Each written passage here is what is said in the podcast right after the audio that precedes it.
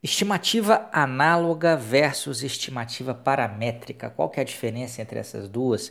E por mais, esse é o tema né, do nosso 24 episódio aqui da série Uma Dica por Dia sobre as certificações PMP e CAPM. E o que eu ia dizer é que por mais que eu explique né, essa diferença, sempre tem gente que ainda se confunde, então achei um tópico interessante para a gente colocar aqui, é, porque obviamente pode aparecer em qualquer uma das duas provas o pessoal se confunde muito. Ontem mesmo eu levei essa questão para aula VIP, né, para uma das aulas VIPs aí de, de, de uma turma minha que está finalizando agora no meu preparatório para a internet, uh, que inclusive está com as matrículas abertas até hoje, né, hoje a gente encerra. É, eu vou ler a questão rapidinho aqui para vocês, é, é para no contexto dessa questão a gente tentar uh, identificar a diferença dessas duas coisas. Tá? A questão basicamente diz o seguinte: a questão que eu levei para eles ontem. O chefe do departamento de marketing de uma grande empresa percebeu que em projetos de campanha de divulgação de novos produtos há uma correlação grande entre o custo do projeto e a quantidade de anúncios veiculados.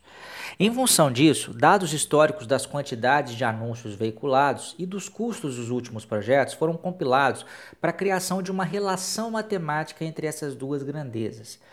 O uso dessa relação em projetos futuros é um exemplo de Aí nós temos estimativa de três pontos, estimativa análoga, estimativa estatística de Monte Carlo e estimativa paramétrica. A dúvida acaba ficando entre análoga e paramétrica.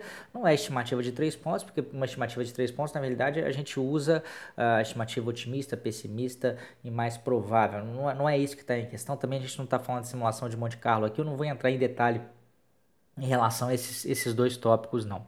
É e, e normalmente a, a, o pessoal erra pelo mesmo motivo, né?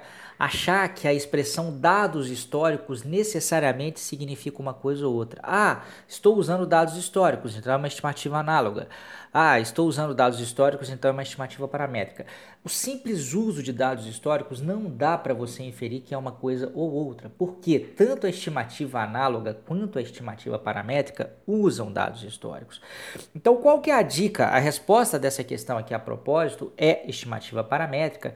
E qual que é a dica, né? O que, que é o, segredo aí para solucionar uma questão desse tipo e outras questões que vocês podem vir a pegar aí pela frente é, nos exames, né?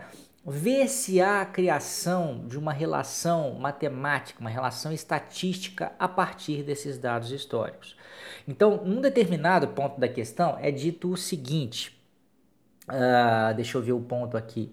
É, em função disso, dados históricos das quantidades de anúncios veiculados e dos custos dos últimos projetos, agora vem a parte importante. Foram compilados para a criação de uma relação matemática entre essas duas grandezas.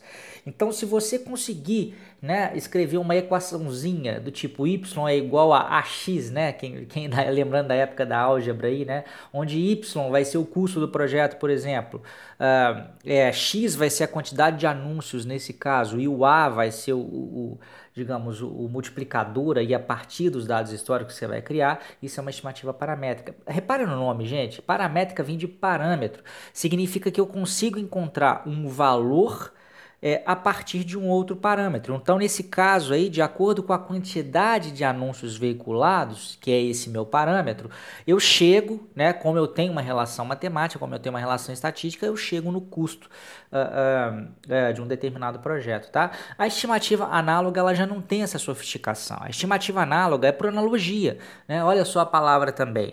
Você imagina, pô, eu tive, estava comentando ontem com o pessoal lá no curso mesmo.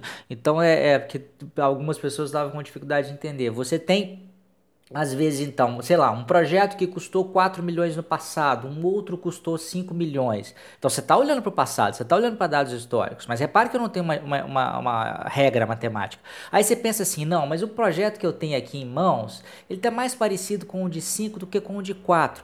Mas eu não tenho muita certeza, então acho que deve ser uns 4,700, né? É um chute, é um palpite, né? mas um palpite relativamente embasado em, em, nesses pontos passados, mas sem a sofisticação da criação de uma relação matemática. Então fiquem muito ligados nisso, porque esse é um ponto que muita gente confunde, mas se você parar para pensar, não é nada assim tão complicado e pode te garantir pelo menos um ou dois pontinhos aí na hora da sua prova. Tá bom? Espero que tenham gostado.